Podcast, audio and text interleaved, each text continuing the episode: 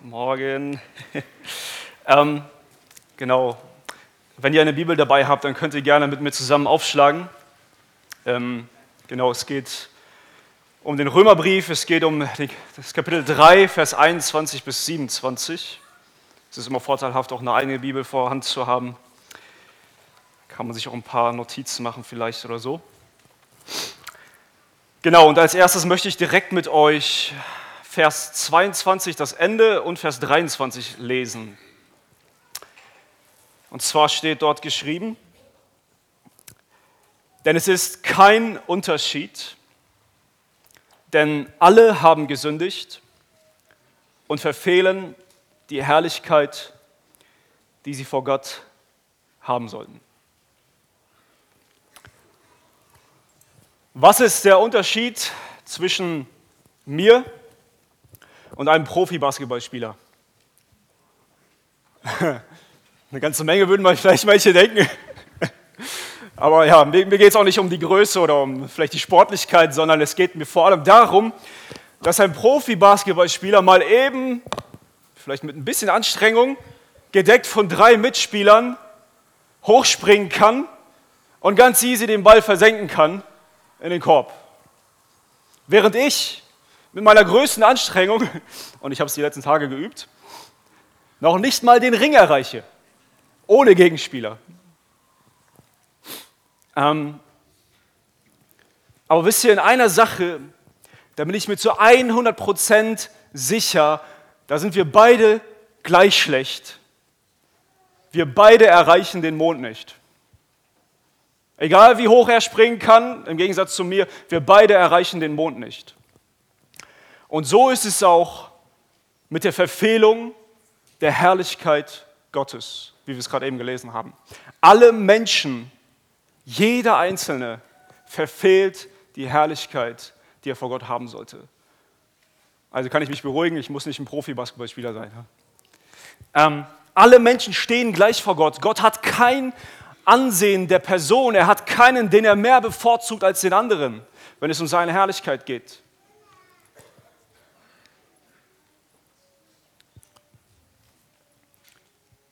Die Sünde, die wir, von der wir heute auch schon gehört haben, herrscht in uns. Sie ist eine aktive Macht, die uns den Stempel aufdrückt.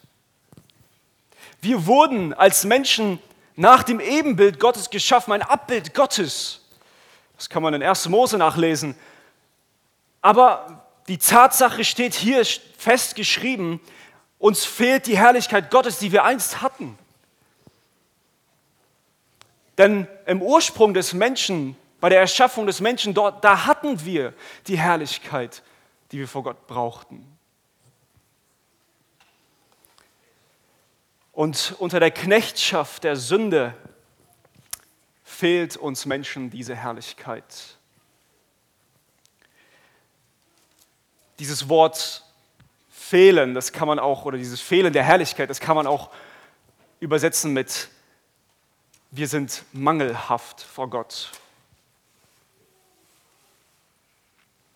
Was Paulus hier sagt, ist quasi eine Zusammenfassung von den ersten drei Kapiteln des Römerbriefs.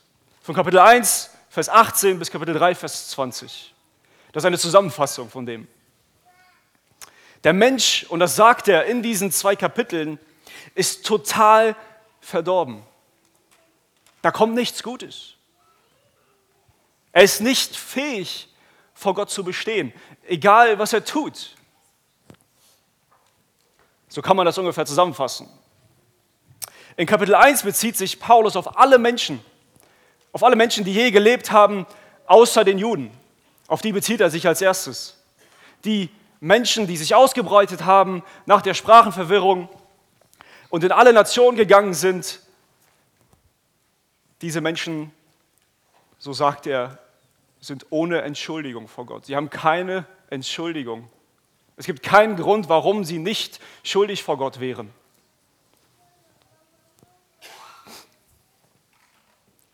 Wenn man einfach nur mal Kapitel 1, Vers 28 bis 32 liest, dort finden wir 24, ich habe 24 gezählt, vielleicht findet jemand noch mehr, 24 Beschreibungen von dem, wie wir Menschen sind Und glaubt mir, das sind keine positiven Beschreibungen.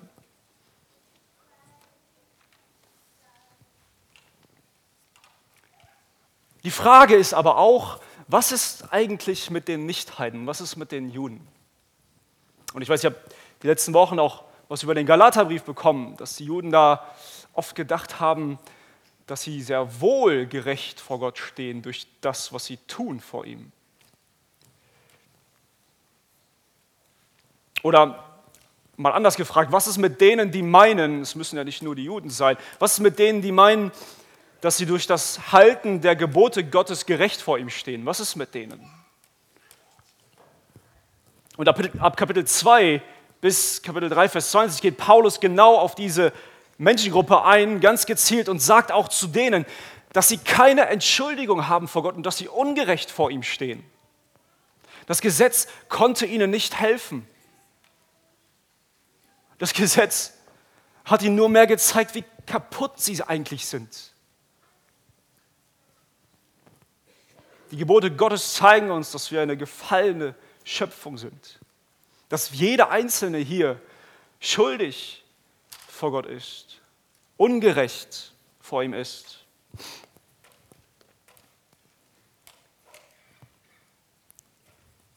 Also kann man auch hier bis Kapitel 3, Vers 20 zusammenfassen und sagen, alle, die, die meinen, durch das Gesetz vor Gott gerecht zu sein, die, die das Gesetz Gottes nicht kennen, aber ein Gewissen haben und es sich selbst dadurch verurteilen, jeder Mensch ist ungerecht vor Gott.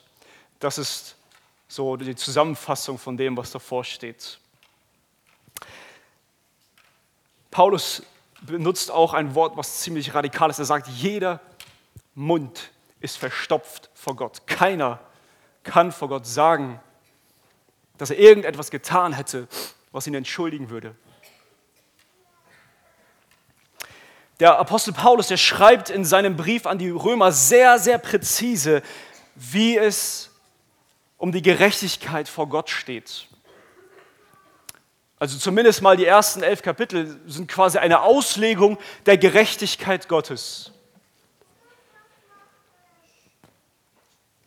in der er aus der Schrift und der Beobachtung der Welt klar die Tatsachen und, den Ausgangs und die Ausgangssituation festlegt und aufzeigt. Das Thema Gerechtigkeit ist so groß in diesem Brief, dass das griechische Grundwort für Gerechtigkeit hier 79 Mal in diesem Brief vorkommt. Und allein in dem Text, was wir heute lesen werden, bis Vers 27, 21 bis 27, kommt es siebenmal vor. In sieben Versen siebenmal. Also eine ganz große Gewichtung hier. Und oft ist es so, wenn man diesen Brief liest, vor allem so die Anfangskapitel, dann, dann kommt man sich vor, als ob man in einem Gerichtssaal sitzt. Als ob man irgendwie, ja, so sich wirklich bildlich vorstellen könnte, dass man vor einem königlichen Gerichtssaal, äh, in einem königlichen Gerichtssaal sitzt und dort vor einem Gerichter steht, aber nicht als Zuhörer, sondern als Angeklagter.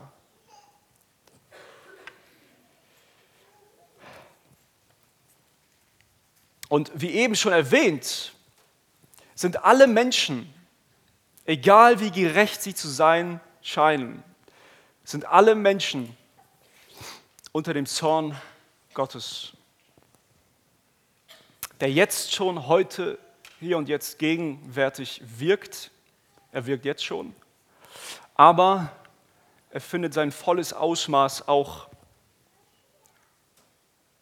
wenn er die Menschen richten wird am Tag des Gerichts, wo er in seinem Zorn für alle Ewigkeit einen Ausgang festlegt für die Menschen. Das äh, haben wir so ein bisschen schon angeklungen gehabt in den Versen davor, in Offenbarung. Wir nennen das auch das Endgericht, das Gericht des großen weißen Thrones, was man nachlesen kann in Offenbarung 20. Und meine Frage oder die Frage, mit der wir uns heute beschäftigen wollen, ist, wenn es Tatsache ist, wenn das Wort Gottes sagt, dass wir ungerecht vor ihm sind, dann ist meine Frage, wie ist es möglich? Gibt es eine Möglichkeit? Und wie ist es möglich? Wie sieht diese Möglichkeit aus, dass wir gerecht vor ihm stehen können? Und wie eröffnet Paulus dieses Thema? Und lass uns mal Vers 21 lesen. Römer 3, 21. Jetzt aber ist außerhalb des Gesetzes die Gerechtigkeit Gottes offenbar gemacht worden, die von dem Gesetz und den Propheten bezeugt wird. Jetzt aber, bevor der Richter seinen Hammer für dein Urteil auf den Tisch legt, schreitet Paulus hier ein und sagt, stopp, es ist was geschehen, in Zeit und Geschichte ist etwas geschehen. Jetzt aber ist etwas geschehen. Eine epochale Zeitwende hat stattgefunden. In der Zeit, in der die Juden und Heiden wegen ihrer Ungerechtigkeiten unter dem Gericht und dem Zorn Gottes standen, wurde jetzt durch eine neue Zeit abgelöst, in der die Heiden und die Juden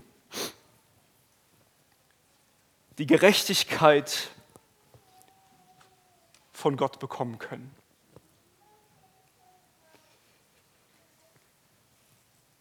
Und zwar ist diese Gerechtigkeit, von der Paulus hier redet, eine Gerechtigkeit, die außerhalb des Gesetzes stattfindet. Man kann auch sagen, ohne Gesetz, ohne Gesetzeseinhaltung, unabhängig vom Gesetz, aber im Gesetz zu finden. Ungefähr so. Sie wurde in, den, in, in dem Gesetz und in den Propheten schon aufgezeigt, dass es diese Gerechtigkeit gibt.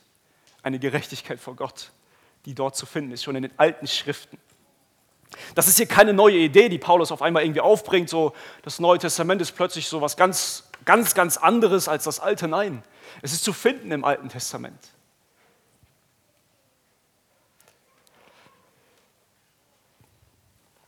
Und in den Versen, in denen wir jetzt betrachten, die wir uns betrachten werden, von Vers 21 bis Vers 27, finden wir übrigens die fünf Solas.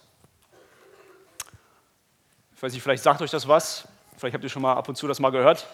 Welche kennt ihr? Ruft das mal rein. Sola fide, sola scriptura. Nochmal? Sola gratia, sola Christus. Und einer fehlt noch.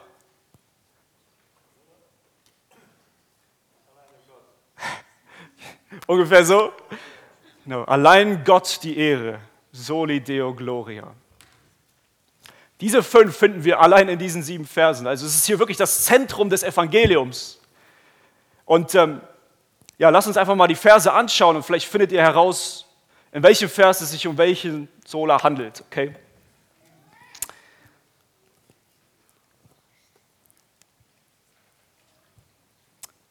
In dem Vers 21 was denkt ihr, was hier zu finden ist für ein Sola? Wenn Paulus hier von den Gesetzen und den Propheten spricht im Alten Testament, Sola Scriptura, allein die Schrift.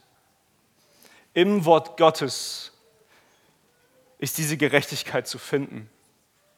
Im Wort Gottes finden wir Hinweise darauf, wie wir gerecht vor Gott werden. Alleine im Wort Gottes. Keine Philosophie kann dir das geben, keine Weltanschauung, irgendeine andere, nur die Schrift allein. Es muss nichts hinzugefügt werden. Allein die Schrift ist genügsam, um uns zu zeigen, wie wir gerecht vor Gott werden können.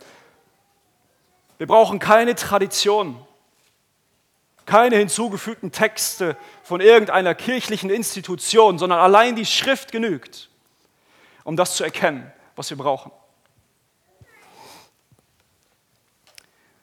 Jetzt, okay, jetzt haben wir gesehen, okay, es gibt eine Möglichkeit, vor Gott gerecht zu werden. Wie sieht das genau aus? Und das beleuchtet Vers 22 bis 24. Lass uns die einmal lesen.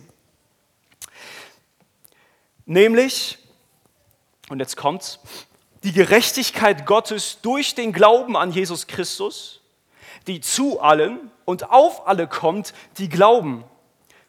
Denn es ist kein Unterschied, denn alle haben gesündigt und verfehlen die Herrlichkeit, die sie vor Gott haben sollten sodass sie ohne Verdienst gerechtfertigt werden durch seine Gnade aufgrund der Erlösung, die in Christus Jesus ist.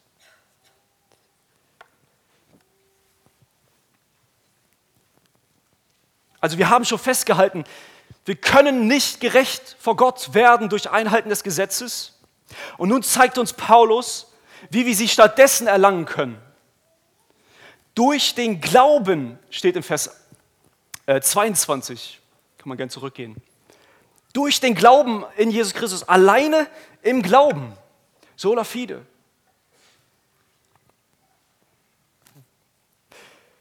Und hier ist es ganz wichtig, dass wir ganz klar und sicher definieren, was Glaube ist. Was ist der Glaube? Weil wenn wir das nicht richtig verstehen, dann haben wir vielleicht das Evangelium nicht richtig verstanden. Der Glaube ist nämlich in unseren Zeiten ein oft missverstandenes Wort, gesellschaftlich, aber auch manchmal unter uns Christen. Am einfachsten lässt sich das definieren, indem man erstmal sagt, was es nicht ist. Was ist Glaube nicht? Und das ist ganz klar hier in diesem Text, ist Glaube kein verdienstvolles Werk. Also Glaube steht hier im Römerbrief im Gegensatz zu Werken des Gesetzes. Steht der Glaube. Der Glaube ist kein Versuch, sich das Heil zu verdienen, sondern es ist die einfache Annahme des Heils, das Gott uns schenkt. Das Vertrauen. Mit Glaube ist das völlige Vertrauen auf den Herrn Jesus Christus als einzigen Retter für dich als Sünder. Als einzige Hoffnung für ein ewiges Leben.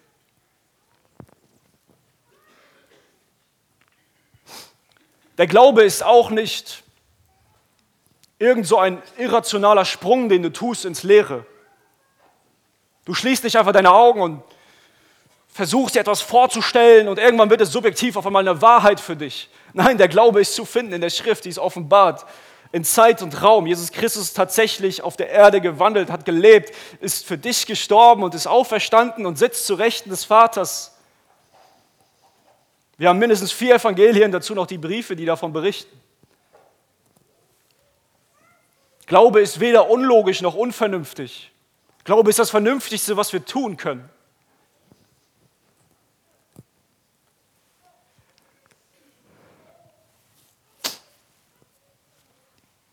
Man kann sich das vielleicht vorstellen, einige verwenden dieses Bild von, von einem Bungee-Jump, wo man äh, ganz oben auf einem Turm steht und und sich in die Tiefen fallen lässt, mit dem Wissen und mit dem Hoffen und mit dem Vertrauen, dass das Seil dich hält. Natürlich hast du dir vorher ganz genau angeschaut, dass das Seil solide ist, dass es funktioniert. Und das tun wir auch mit unserem Herrn Jesus Christus. Und er beweist sich als der Messias in der Schrift. Deshalb haben wir allen Grund, auf ihn zu vertrauen. Vielleicht an diejenigen von euch und vielleicht auch manchmal an mich eine Frage. Glaubst du noch, dass du aus eigenen Werken vor Gott gerecht wirst? Manchmal leben wir so. Du kannst, man kann diese Frage mal ganz schnell fromm beantworten und sagen, nein, nein, allein durch Gnade und allein durch Glaube. Aber wie sieht es wirklich aus in dir? Wie sieht es wirklich aus in dir? Worauf vertraust du? Wahrscheinlich hast du schon mal gehört oder vielleicht sogar schon mal selbst gesagt, diesen Satz, ähm, es kommt nicht darauf an, was man glaubt, sondern wie man lebt. Stell dir vor, du sitzt in einer, in einer U-Bahn und beobachtest, wie dort Passagiere sitzen und der Schaffner kommt und kontrolliert die Tickets und plötzlich findet er bei jemandem den, das Ticket nicht der wird ihn ja nicht fragen, hast du denn wenigstens schönartig gesessen? Das wird er nicht fragen. Was wird er ihm fragen? Wo ist dein Ticket? Wo ist die Gerechtigkeit, die vor Gott gilt? Nur Fahrgast und Karte werden zusammen akzeptiert. Eine Karte ohne Fahrgast ist wertlos. Ein Fahrgast ohne Karte wird bestraft. Und das Ticket ist das Vertrauen auf Jesus und was er für dich tat, nicht was du für ihn tun kannst. Denn wir haben in dem Römerbrief ganz klar aufgezeigt bekommen, dass wir mit leeren Händen vor Gott stehen. Wir haben nichts, was wir Gott vorzeigen könnten. Also die Frage, versuchst du immer noch Gottes Gerechtigkeit auf eigene Faust zu erreichen? Sitzt du vielleicht noch immer ohne Ticket im Zug? Lass uns erstmal für hier einen Lehrsatz festhalten. Die Gerechtigkeit vor Gott ist keine Werksgerechtigkeit, sondern sie ist eine Glaubensgerechtigkeit. Es ist ganz wichtig, dass wir das verstehen und begreifen und verinnerlichen in unserem Leben. Sie kommt zu allen, wie es in unserem Text steht.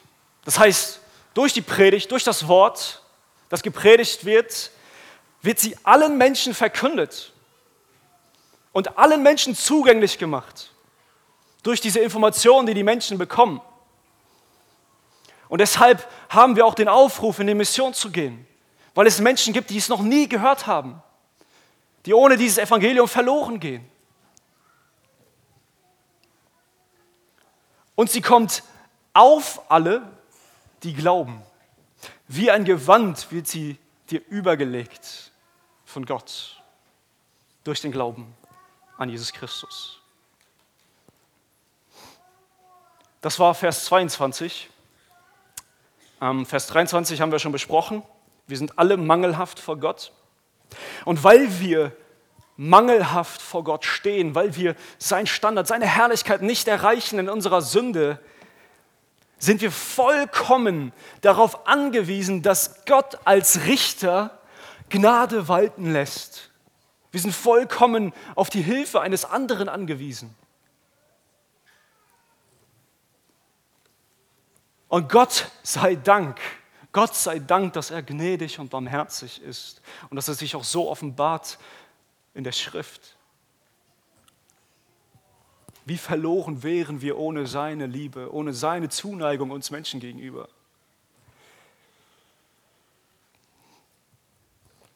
So steht es dann auch in Vers 24, sodass sie, also diejenigen, die glauben, ohne Verdienst gerechtfertigt werden. Also ohne Gegenleistung, ohne eine Leistung, die wir bringen müssten, gibt Gott uns die Rechtfertigung, die Gerechtigkeit vor ihm. Durch seine Gnade. Und da haben wir das dritte, Soli, äh, Sola Gratia, allein aus Gnaden.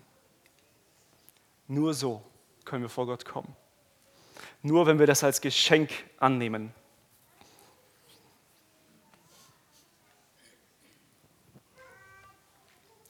Gott sieht uns in unserer Unfähigkeit, ihm etwas zu bringen, in unseren leeren Händen vor ihm und hat Mitgefühl. Während wir noch nicht einmal über unsere Sünden nachdachten, hat er schon Tränen um uns geweint, vielleicht um das menschlich auszudrücken. Gnade kann immer nur derjenige erweisen, der das Recht spricht, der als Richter uns gegenübersteht. In unserem Fall also nur Gott. Kein Papst, keine Kirche, keine Gemeinde, keine Institution. Nur du und Gott. Und hier müssen wir uns auch die Frage stellen, was ist Gnade? Es ist auch wichtig, dass wir Gnade richtig verstehen. Gnade ist das, was wir am meisten brauchen, weil wir schuldig vor unserem Richter sind. Aber es ist auch das, was wir am wenigsten verdienen. Wir sind durch und durch abhängig von Gottes Gunst uns gegenüber. Daher ist die Erklärung der Gerechtigkeit durch Gott ein Ereignis, das wir nicht durch eigene Werke verdienen oder wo wir keine Gegenleistung ihm gegenüber bringen müssen, um dieses Geschenk anzunehmen. Stell dir vor, du hast Schulden, die du nicht bezahlen kannst. Du weißt, bald kommt der Schuldeneintreiber und dann wird es hässlich für dich. Und plötzlich kommt jemand, vielleicht jemand, den du gut kennst, vielleicht auch nicht, plötzlich kommt er einfach so und will für deine Schulden aufkommen. Und gibt vielleicht sogar noch eine Schippe mit drauf, sodass du besser lebst als vorher. Wer von euch wäre nicht bereit, sofort dieses Angebot anzunehmen?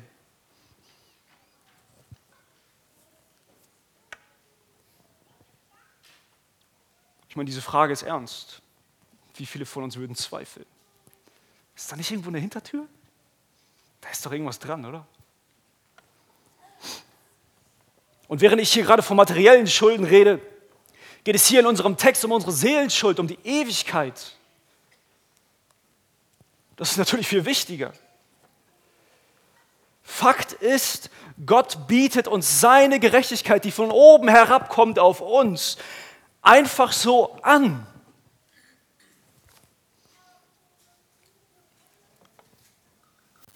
Das ist das, was du brauchst. Es ist das, was du brauchst. Bist du bereit, dieses Geschenk anzunehmen? Hast du es schon als Geschenk angesehen?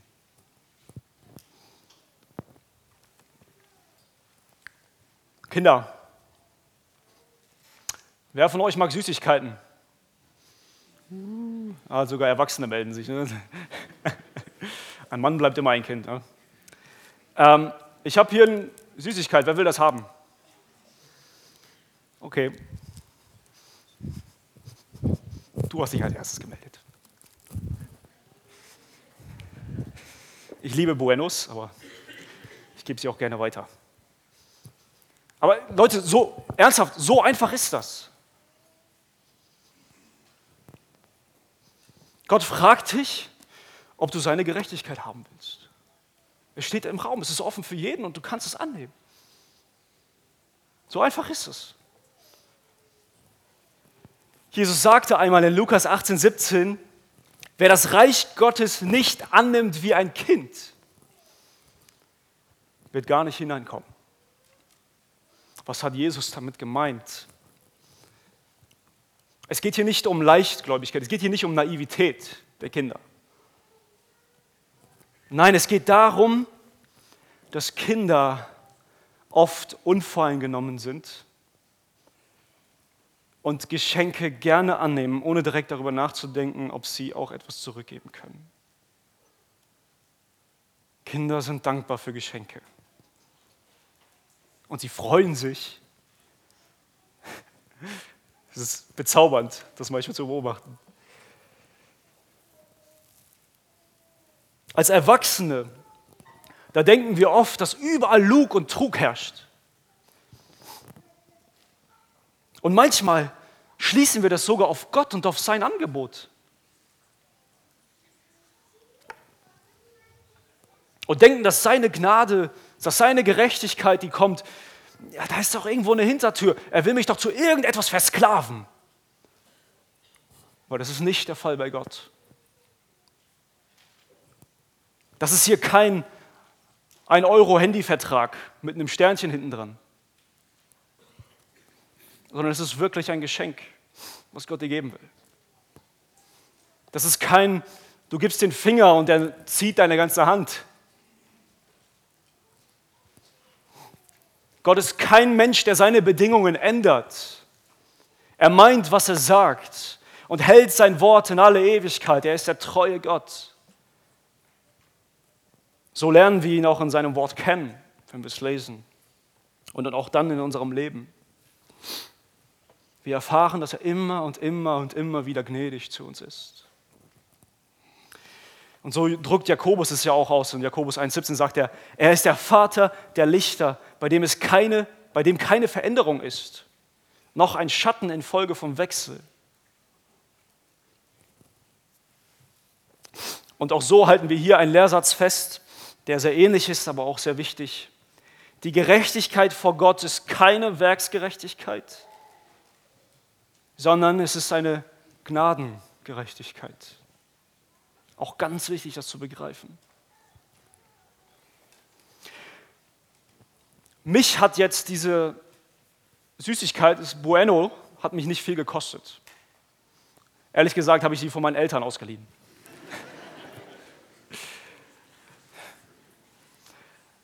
Worauf ich hinaus will ist, dieses Geschenk, das war, das war jetzt nicht so krass, aber was hat Gott getan? Was hat er bezahlt, damit du diese Gerechtigkeit von ihm bekommen kannst, annehmen kannst, dieses Geschenk annehmen kannst? Und so sagt uns der Text ja hier auch am Ende vom Vers 24, aufgrund der Erlösung, die in Christus Jesus ist. Das ist die Grundlage für dieses Geschenk. Es ist die Erlösung in Jesus Christus. Die Schuld, die wir in unserem Leben auf uns laden, die Sünde, die uns versklavt, die musste, diese Schuld musste bezahlt werden. Und dieser Loskauf, diese Befreiung von dieser Schuld, die hat Jesus bezahlt. Es war ein teures Geschenk. Es war alles, was Gott auf dem Konto hatte.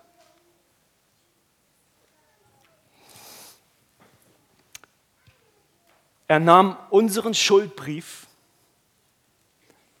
löschte ihn, also hat ihn in Lauge getunkt, nicht mehr sichtbar, und hat ihn dann ans Kreuz geheftet, so wie es in Kolosser 2,14 steht. Mit Jesus am Kreuz. Wo Jesus mit seinem kostbaren Blut bezahlte, welches mehr Wert hat als Gold und Silber. Das war unser Zahlungsmittel, das war unsere Befreiung. Das ist die Gnade, das ist das Angebot, das Gott uns geben will, diese Erlösung. Wir kennen alle das Lied, wenn Friede mit Gott meine Seele durchdringt. Ich, manchmal ist es oft so, wenn man Liedtexte liest, dann hat man direkt die Melodie im Kopf. Aber ich versuche das jetzt mal anders zu betonen. Die Last meiner Sünde trug Jesus das Lamm. In Vers 3 steht es. Also in einem Lied, Vers 3. Die Last meiner Sünde trug Jesus das Lamm und warf sie weit weg in die Fern. Er starb ja für mich auch am blutigen Stamm. Meine Seele lobpreise den Herrn. Kannst du das, mein Freund, kannst du das schon mitsingen? Mit völliger Gewissheit, dass jemand für dich bezahlt hat. Dieses Lied hat auch eine wunderbare Geschichte. Wer will, kann sich das mal zu Hause an durchlesen. Wir sind also durch den Glauben und durch die Gnade gerechtfertigt vor Gott, gerecht vor ihm. Es ist eine Gerechtigkeit Gottes für uns, weil wir sie nicht haben. Und jetzt ist meine Frage an euch, wisst ihr eigentlich genau, was es bedeutet, gerechtfertigt zu sein? Was bedeutet es? Unsere Sünde, die ist nicht nur durchgestrichen, aber dennoch irgendwie sichtbar. Es ist nicht nur so, dass wir irgendwie auf Null gesetzt werden und wieder von vorne anfangen mit guten Werken, ansonsten verwirft Gott uns. Nein, es ist eine Gerechterklärung Gottes für uns. Es ist so, als ob wir schon das Gesetz fertig gehalten haben. Das ist Rechtfertigung vor Gott. Es ist viel mehr als das, was wir brauchen. Der Becher läuft über. Das ist die Rechtfertigung Gottes für uns. Luther hat einmal einen Satz formuliert, der hieß, Simul justus et peccador, das heißt Sünder und gerecht zugleich. Unsere Identität als Christen ruht nicht in dem, was wir tun. Wir definieren uns nicht durch das, was wir tun oder durch das, was wir nicht tun. Sie gründet auch nicht darüber, wie du über dich selbst urteilst. Oh, wie schnell verdammen wir uns selbst. Sondern sie gründet vielmehr in dem, was Gott für uns getan hat, in der Wahrheit des Wortes Gottes, die niedergeschrieben steht in seiner Bibel. Und das dürfen wir so sehen. Diese Fakten kümmern sich als erstes nicht um deine Gefühle, sondern sie gehen von deiner Identität aus. Wir sind Sünder, ja. Auch jetzt manchmal noch. Aber zugleich wurde uns die Gerechtigkeit Gottes von Gott angerechnet, wenn wir glauben an das Blut Jesu. Unser geistliches Zertifikat zeigt uns unsere Schuld. Sie zeigt uns, dass wir Sünde begehen, Sünde begehen, Sünde begehen und Schuld aufladen, Schuld aufladen, Schuld aufladen. Aber Gott hat seinen Stempel draufgesetzt. Er hat gesagt, es ist ganz bezahlt. Ich habe diese Schuld bezahlt. Wenn vielleicht etwas im Buch des Lebens geschrieben steht, dann vielleicht so etwas in der Art. Stehst du schon da drin geschrieben?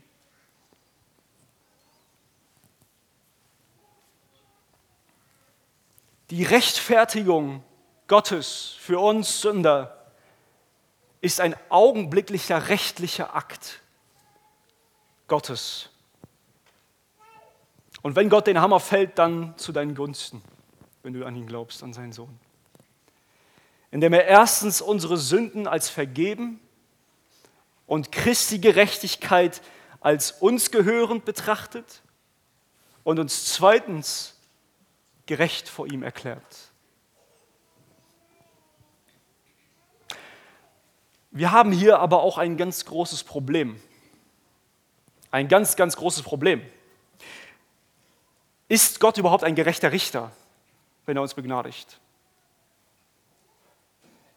Ich meine, ganz ehrlich, stellt euch mal vor, wir haben in unserem Land Richter, die einfach nach ihrem Gutdünken irgendwelche Straftäter sagen, ja komm, passt schon. Du bist gerecht. Da wäre die Empörung doch groß, oder nicht? Da würden wir aufstehen. Was hier im Evangelium geschehen ist, ist nicht Gnade vor Recht. Es ist Gnade und Recht. Gott selbst beweist sich auch als gerecht in dem, was hier geschieht. Dazu lesen wir weiter, Vers 25 und 26. Ihn hat Gott zum Sühnopfer bestimmt, das wirksam wird durch den Glauben an sein Blut, um seine Gerechtigkeit zu erweisen, weil er die Sünden ungestraft ließ, die zuvor geschehen waren. Als Gott Zurückhaltung übte, um seine Gerechtigkeit in der jetzigen Zeit zu erweisen, damit er selbst gerecht sei und zugleich den rechtfertige, der aus dem Glauben an Jesus ist. Die Antwort aus diesem Text ist, dass Gott auch selbst gerechtfertigt ist in dem, was er mit uns tut. Dass er uns einfach für gerecht erklären kann. Der Schlüssel, ja, das Wort, das Schlüsselwort dafür ist Sühne. Hier in der Schlacht, da finden wir Sühnopfer. Wenn wir die Elberfälle aufschlagen, finden wir Sühneort. Es gibt da so ein bisschen Verwirrung um das Wort, aber ich denke, im Allgemeinen ist hier einfach Sühne gemeint. Das Schlüsselwort ist Sühne. Und um das zu verstehen, müssen wir in den alten Bund schauen also es könnt ihr gerne auch mal ausführlicher zu Hause machen. Ich will dafür euch ein bisschen Geschmack geben, ein bisschen Werbung machen. In ähm, ähm, 3. Mose Kapitel 16, da finden wir das, wovon Paulus hier gerade redet.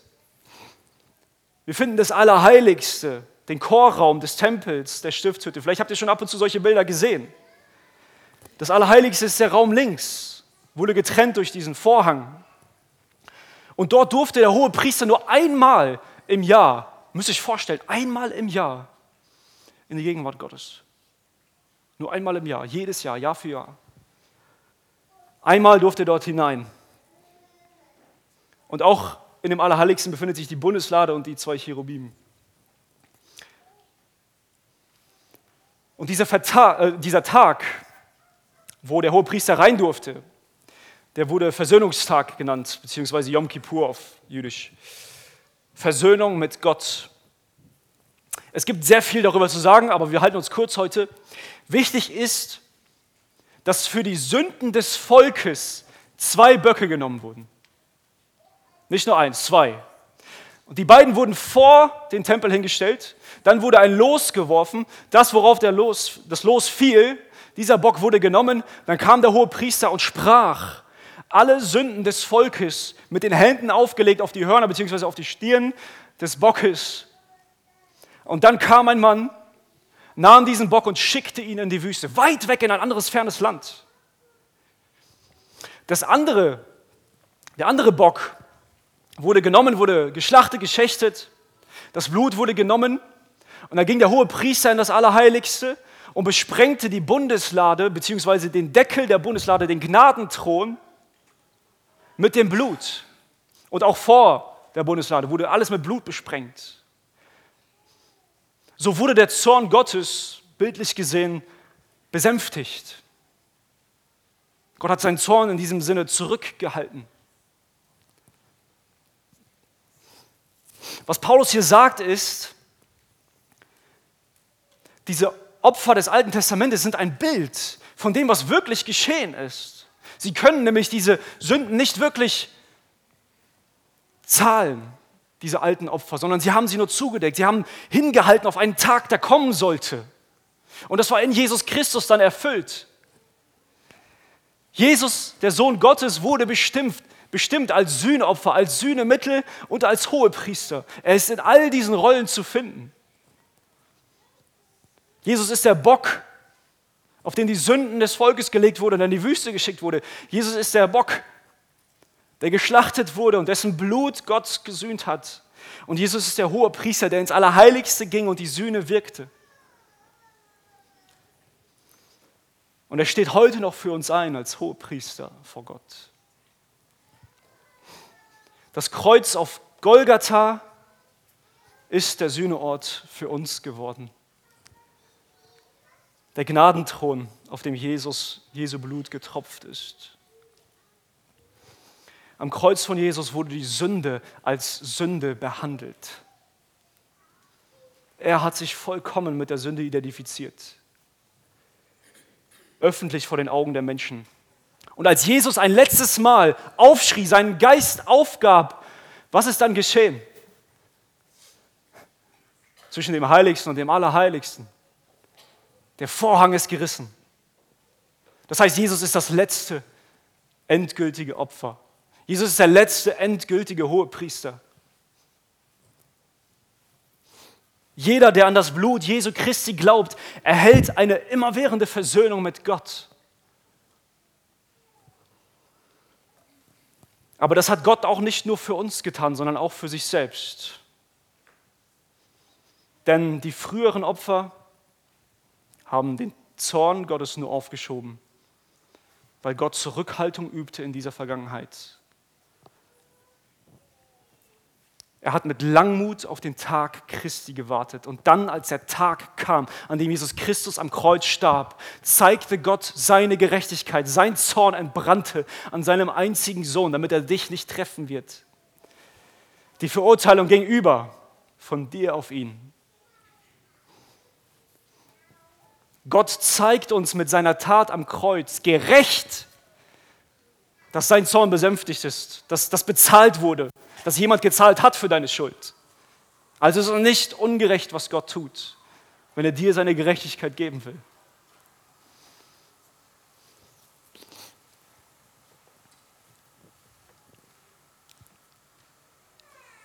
Die Antwort ist, wie kriegen wir diese Gerechtigkeit? Alleine durch Jesus Christus. Allein durch Jesus Christus, solus Christus. Das war Nummer vier. Kommen wir schnell zu Nummer fünf. Es tut mir leid, es ist ein bisschen länger geworden, als ich geplant habe. Vers 27. Das ist die Anwendung, die Paulus hier als erstes uns geben will. Und das ist hier diesmal aus der NGÜ. Da stellt er jetzt die Frage, hat da noch irgendjemand einen Grund, auf etwas stolz zu sein?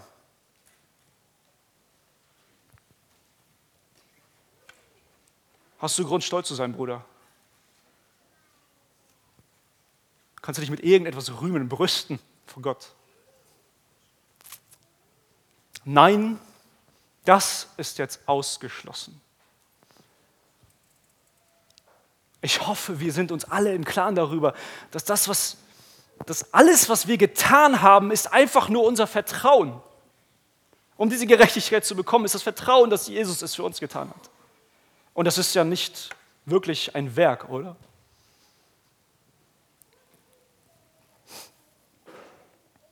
Er hat sich gekümmert, wie wir eben gesehen haben. Es ist seine Gerechtigkeit für uns.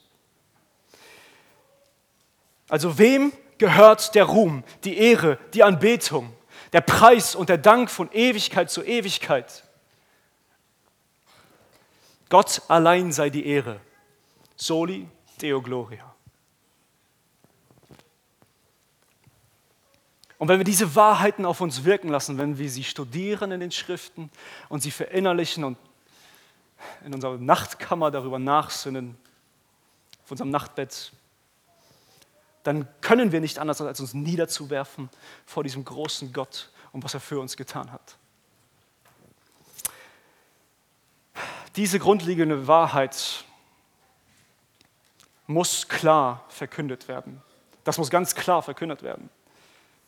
Vielleicht an alle, die hier irgendwie in der, in der Verkündigung sind, in der Leitung, in der Kinderstunde, äh, Jugend, was auch immer. Irgendwo, wo das Wort Gottes weitergegeben wird. Das ist das Herz des Evangeliums. Das muss klar erklärt werden. Wisst ihr, wie oft das geschieht, dass junge Gläubige, die gerade zum Glauben kommen, und denen direkt erklärt wird, dass, was sie zu tun und zu lassen haben, oft nicht verstehen, wer sie jetzt vor Gott sind und dann immer wieder in diesen Zweifeln leben, bin ich jetzt gerecht vor Gott oder nicht, weil sie merken, dass sie in der Sünde sind, dass sie noch sündigen.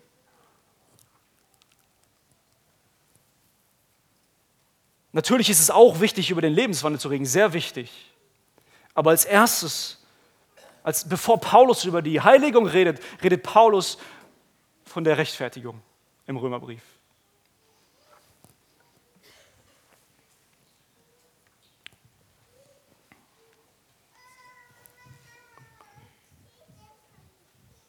Man kann vielleicht noch vieles sagen über Anwendungen, ähm, aber vielleicht noch eine Sache zum Schluss.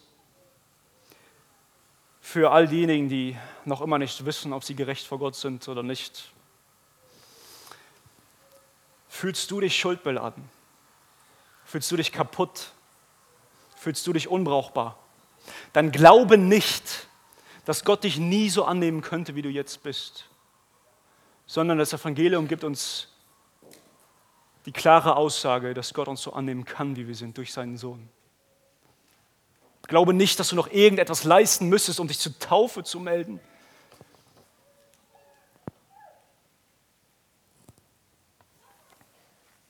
Komm zu Jesus, so wie du jetzt bist.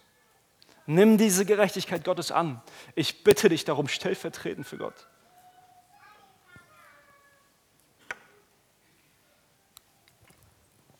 Wenn du aber im Unglauben verharrst, wenn du dieser Aufforderung nicht Folge leistest, dann bleibt deine Schuld auf dir. Und dann auch der Zorn Gottes. Das sollte dir bewusst sein.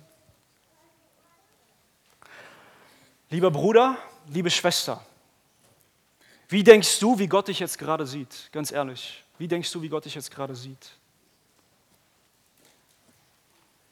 Denkst du, sein Zorn ist noch immer auf dir? Denkst du, du wirst noch von ihm gerichtet bezüglich deiner Sünde?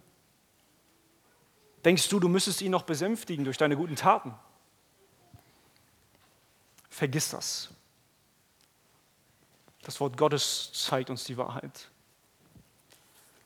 Lebe im Glauben und in der Gnade, die Gott durch seinen Sohn anbietet. Lebe in dieser Freiheit, frei von der Sünde. Und wenn du sündigst und es dich verbittert, wenn du sündigst und dich im Spiegel ansiehst und du dich fragst, wie Gott dich gerade sieht, dann kehre zurück zum Kreuz und erinnere dich, dass du gerettet wurdest, dass du gerechtfertigt wurdest von ihm. Auch wenn nicht immer alles perfekt läuft. Amen.